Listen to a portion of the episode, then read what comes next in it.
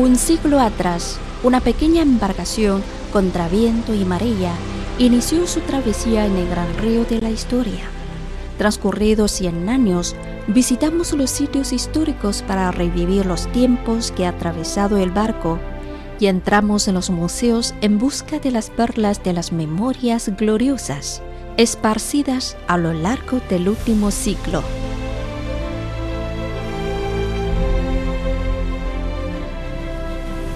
Un ciclo de las memorias gloriosas en los museos, una producción del Grupo de Medios de China. Episodio 4. La revitalización de la nación.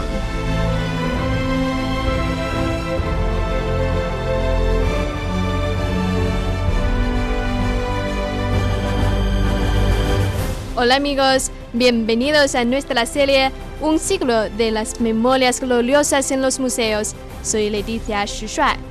Hoy llegamos a la última balada de nuestro viaje por el río histórico del centenario del Partido Comunista de China.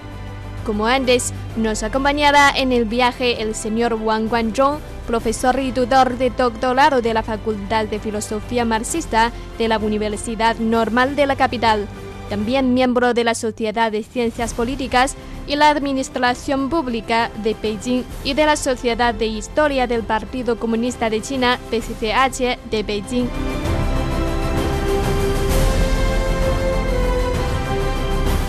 Los objetos históricos que conocimos la última vez nos revelaron la historia de la reforma y apertura, política que ha cambiado radicalmente la fisonomía atrasada de China y ha conducido a un milagro de desarrollo Hoy día, la globalización se vuelve cada vez más extensa y profunda.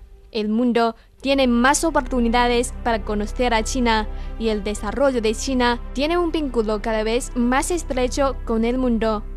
Prepárense mis amigos, iniciamos el viaje de hoy para ver lo que está sucediendo entre China y el resto del mundo.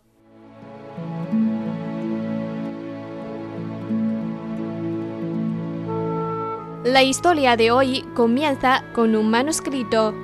Es el manuscrito de una tesis conservado en el Centro de Investigación de Arroz Híbrido de Hunan, en Changsha, capital de la provincia sureña de Hunan.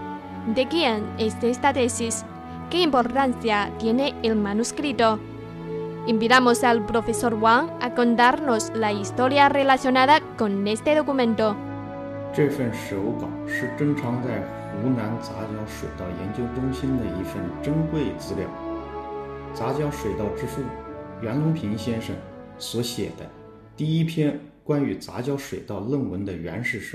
Este valioso manuscrito, conservado en el Centro de Investigación de Arroz Híbrido de Hunan, fue escrito por el padre del arroz híbrido, Yuan Lung Pin. Es el documento original de su primera tesis sobre el descubrimiento de la esterilidad en el arroz híbrido, que luego se publicó en el Boletín de Ciencia China. El manuscrito se coloca en una carpeta de papel de estraza marrón junto con otros materiales sintéticos escritos a mano por Yuan Lungping entre 1965 y 1981. En total, 134 páginas y más de 90.000 caracteres. Todo esto demostró el arduo trabajo de Yuan Lungping en el estudio del arroz híbrido dedicó toda su vida a la investigación, aplicación y promoción de la tecnología para elevar la producción del arroz híbrido.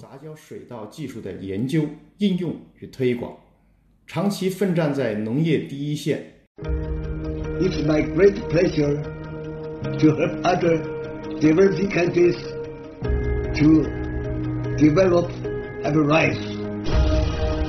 如今，杂交水稻双季亩产 Actualmente, el rendimiento del arroz híbrido de doble cultivo de China ha alcanzado los 1.500 kilos por mu o 22.500 kilos por hectárea. China no solo garantizó a sus 1.400 millones de habitantes un suministro de alimentos seguro y protegido, sino que también mantuvo una cadena de provisión estable a nivel mundial y contribuyó con la seguridad alimentaria global. Desde la década de 1980, el curso internacional de capacitación sobre arroz híbrido, presidido por Yuan Lumping, ha preparado a decenas de miles de técnicos para más de 80 países en desarrollo. Ahora el arroz híbrido es plantado a gran escala en India, Bangladesh, Indonesia, Vietnam y Filipinas, entre otros países, lo que demuestra la destacada contribución del gigante asiático a la seguridad alimentaria, el alivio de la pobreza y el sustento de vida de los pueblos del mundo. El padre del arroz híbrido, también miembro de la Academia de Ingeniería de China y ganador de la Medalla de la República, Yuan Longping, falleció el 22 de mayo de 2021 a los 91 años. Numerosas personas expresaron su pésame, respeto y recuerdo a Yuan Longping de diversas formas. En una entrevista, el padre del arroz híbrido dijo: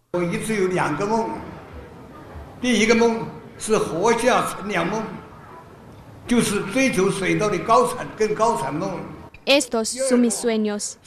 Primero, descansar y disfrutar del fresco a la sombra de cultivos del super arroz híbrido, que mis sueños son más altos que los hombres. Y luego, que el arroz híbrido crezca en todo el mundo y pueda ayudar a solucionar la falta de alimentos a nivel mundial. Es todo lo que sueño por el país y el sustento de la población.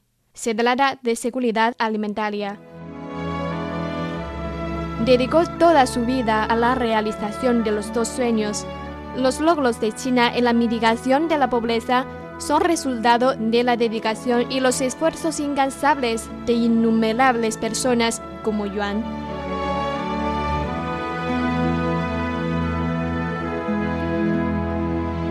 en la reunión del 25 de febrero de 2021 para marcar los logros del país en la erradicación de la pobreza y reconocer a los modelos a seguir en dicha causa, el presidente chino Xi Jinping anunció que China había obtenido una victoria completa en su lucha contra la pobreza absoluta. En la ceremonia por el centenario de la fundación del PCCH, celebrada el pasado 1 de julio, Xi Jinping, como secretario general del Comité Central del PCCH, anunció solemnemente que China había alcanzado la meta de construir una sociedad modestamente acomodada en todos los aspectos. Tales éxitos se lograron con firme compromiso y arduos esfuerzos del partido. Sobre el alivio de la pobreza en China, el profesor Wang dice: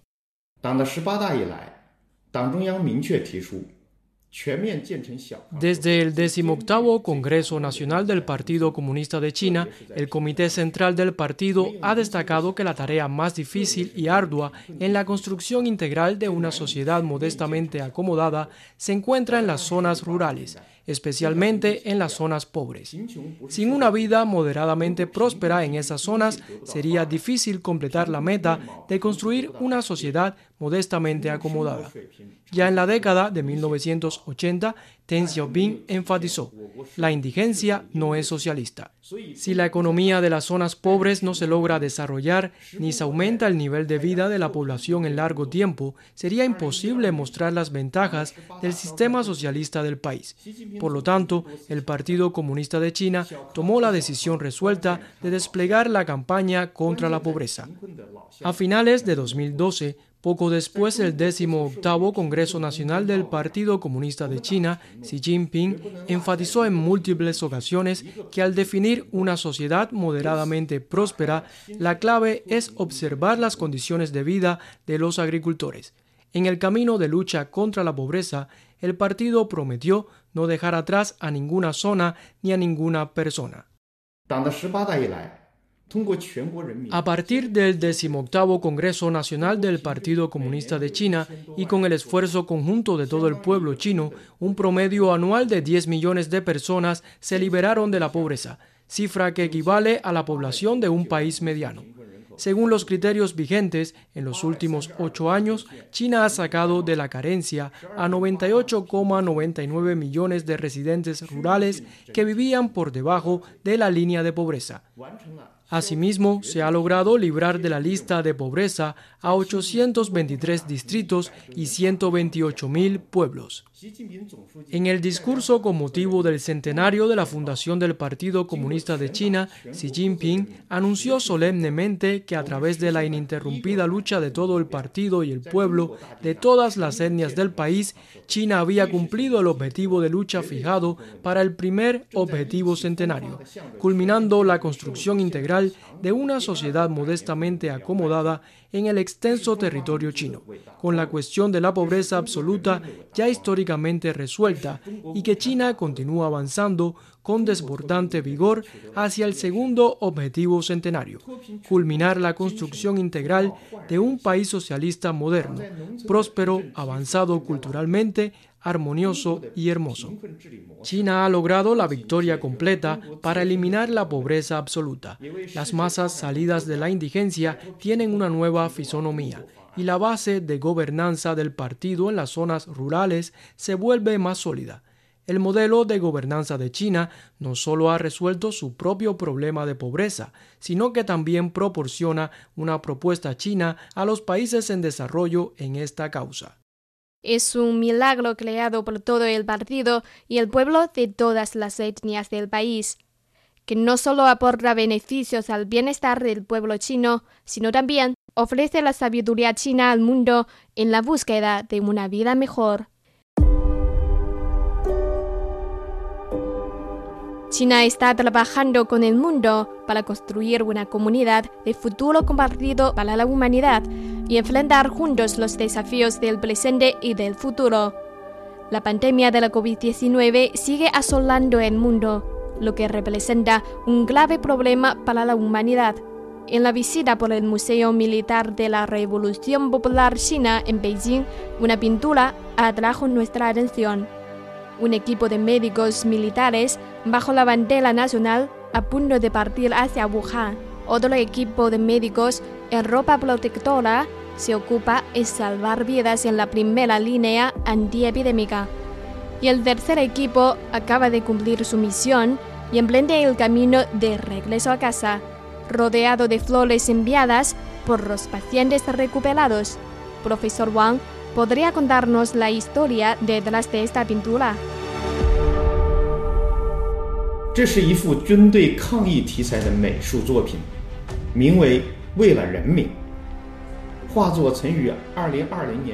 Se trata de una obra sobre la lucha del Ejército Popular de Liberación de China contra la pandemia COVID-19, titulada Por el Pueblo la pintura fue presentada al público en un programa especial de la cadena nacional CCTV sobre la lucha antiepidémica el 23 de septiembre de 2020 y fue coleccionada por el Museo Militar de la Revolución Popular China el 15 de diciembre del mismo año. La pintura meticulosa, que mide 2,5 metros de alto y 4,5 metros de ancho, fue completada en medio año por cinco pintores chinos durante la epidemia. El tema del cuadro demuestra que el Ejército Popular de Liberación de China proviene del pueblo, está arraigado al pueblo y sirve al pueblo. El 24 de enero de 2020, en la víspera del Año Nuevo Chino, con el visto bueno de la Comisión Militar Central, el Ejército Popular de Liberación de China organizó tres equipos de las universidades médicas de las fuerzas terrestres, navales y aéreas, en total 450 personas, que llegaron esa misma noche a Wuhan, epicentro del brote de la COVID-19.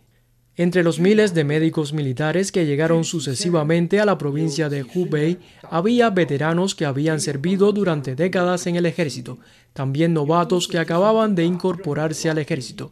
Había tanto médicos militares muy experimentados con participación en varias misiones importantes como estudiantes de medicina aún en la universidad había expertos en la prevención y el control de enfermedades contagiosas, así como los que se ponían la ropa protectora por primera vez. En sus cartas de juramento se lee con frecuencia, no importa el logro o la pérdida personal, y no importa vivir o morir.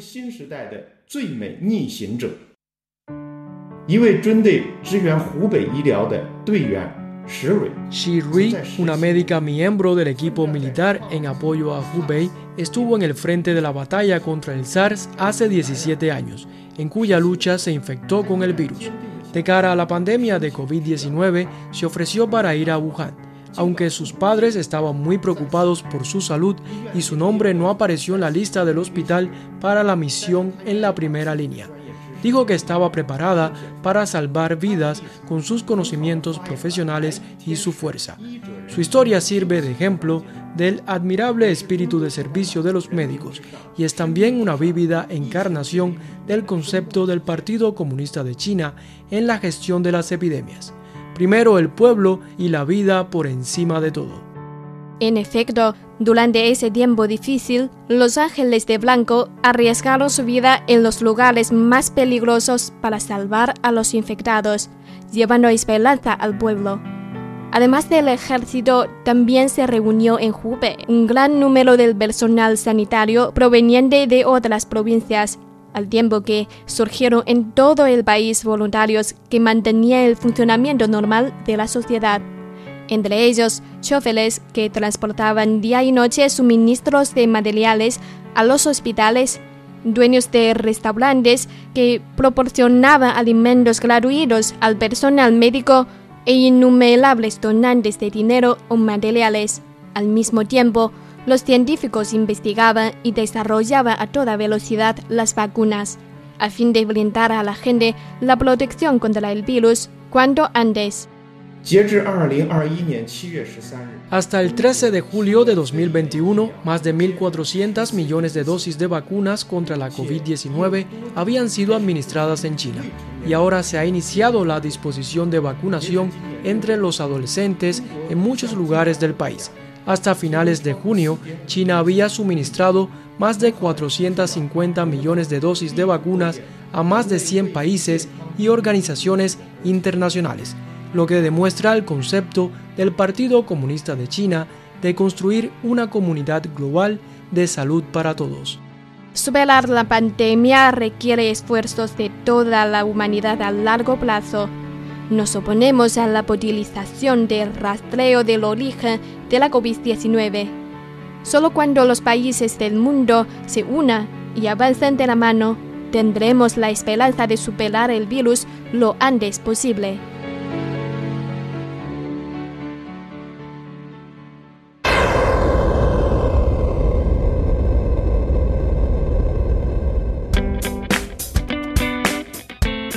Llegamos a nuestro último objeto de hoy. Es una silla exhibida en el Museo de Ciencia y Tecnología de China en Beijing.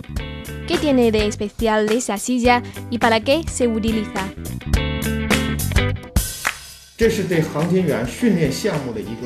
Es una silla simuladora que entrena a los astronautas que se preparan para una misión espacial. Durante el ascenso del cohete y el regreso a la Tierra, los astronautas experimentan vibraciones severas, ingravidez y otras situaciones especiales. La selección de astronautas requiere una serie de pruebas y entrenamientos intensos antes de que se conviertan en astronautas de reserva. En la exposición del Museo de Ciencia y Tecnología se instalaron dispositivos para la simulación de diversos proyectos de entrenamiento uno de los cuales es esa silla. El primer taconauta chino Yang Liwei en su autobiografía recordaba la experiencia difícil de los primeros 26 segundos después del despegue debido a la resonancia. Con solo la silla nos es imposible experimentar las condiciones extremas y la experiencia de aquel momento, pero podemos imaginar que los taconautas y el equipo técnico han hecho grandes contribuciones a la causa espacial del país. En junio pasado, tres taconautas chinos emprendieron su viaje al espacio a bordo de la nave espacial Shenzhou 12. Durante las últimas décadas, la misión espacial tripulada de China ha superado dificultades y ha logrado avances constantes. Sobre el desarrollo del programa espacial tripulado de China, el profesor Wang nos explica. El gran desarrollo de la industria aeroespacial de China es resultado de esfuerzos incesantes de varias generaciones de científicos. Ya en 1970, China lanzó al espacio con éxito el primer satélite artificial desarrollado de forma independiente, Tungfanghun 1, hito que constituyó el primer paso del país en la exploración del vasto espacio. Después del inicio de la reforma y apertura, China comenzó a desarrollar la causa espacial tripulada.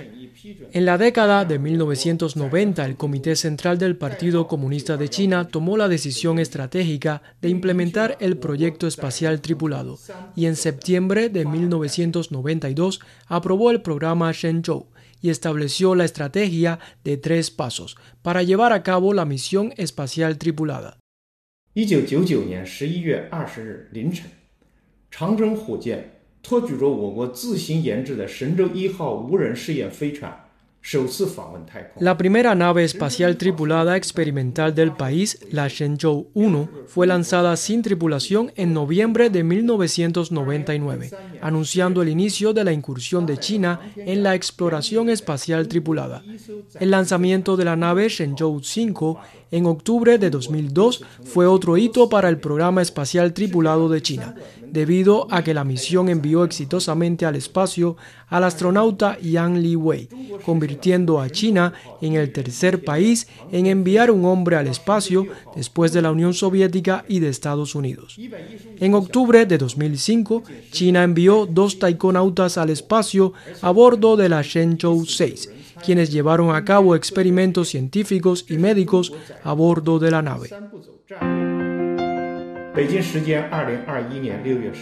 El 17 de junio de 2021, China lanzó desde el centro de lanzamiento de satélites de Chuan la nave espacial tripulada Shenzhou 12, la cual transportó a tres astronautas chinos hacia el módulo central Tianhe de la Estación Espacial de China, desde experimentos a bordo de la nave hasta caminatas espaciales, desde una estancia a corto plazo en el espacio hasta una a medio plazo la industria espacial tripulada china avanza con pasos firmes y estables.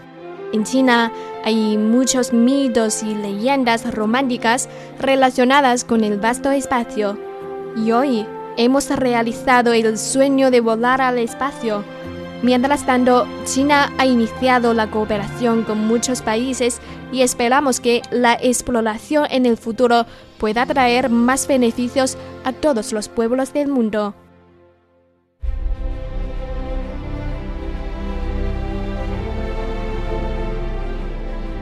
En 1921, en un barco sobre el lago Nanhu en Jiaxing, provincia oriental de Zhejiang, se proclamó la fundación del Partido Comunista de China. De ahí comenzó la grandiosa expedición del partido durante 100 años. En los cuatro episodios del programa Un siglo de las memorias gloriosas en los museos, a bordo de un pequeño barco, viajamos por el gran río de la historia y con las preciosas colecciones de los museos, revivimos las memorias gloriosas en el centenario del partido, que representa una parte diminuta, pero forma el camino en el que avanza la nación china. Colocándose en un nuevo punto de partida, el Partido Comunista de China seguirá con su expedición hacia el segundo centenario.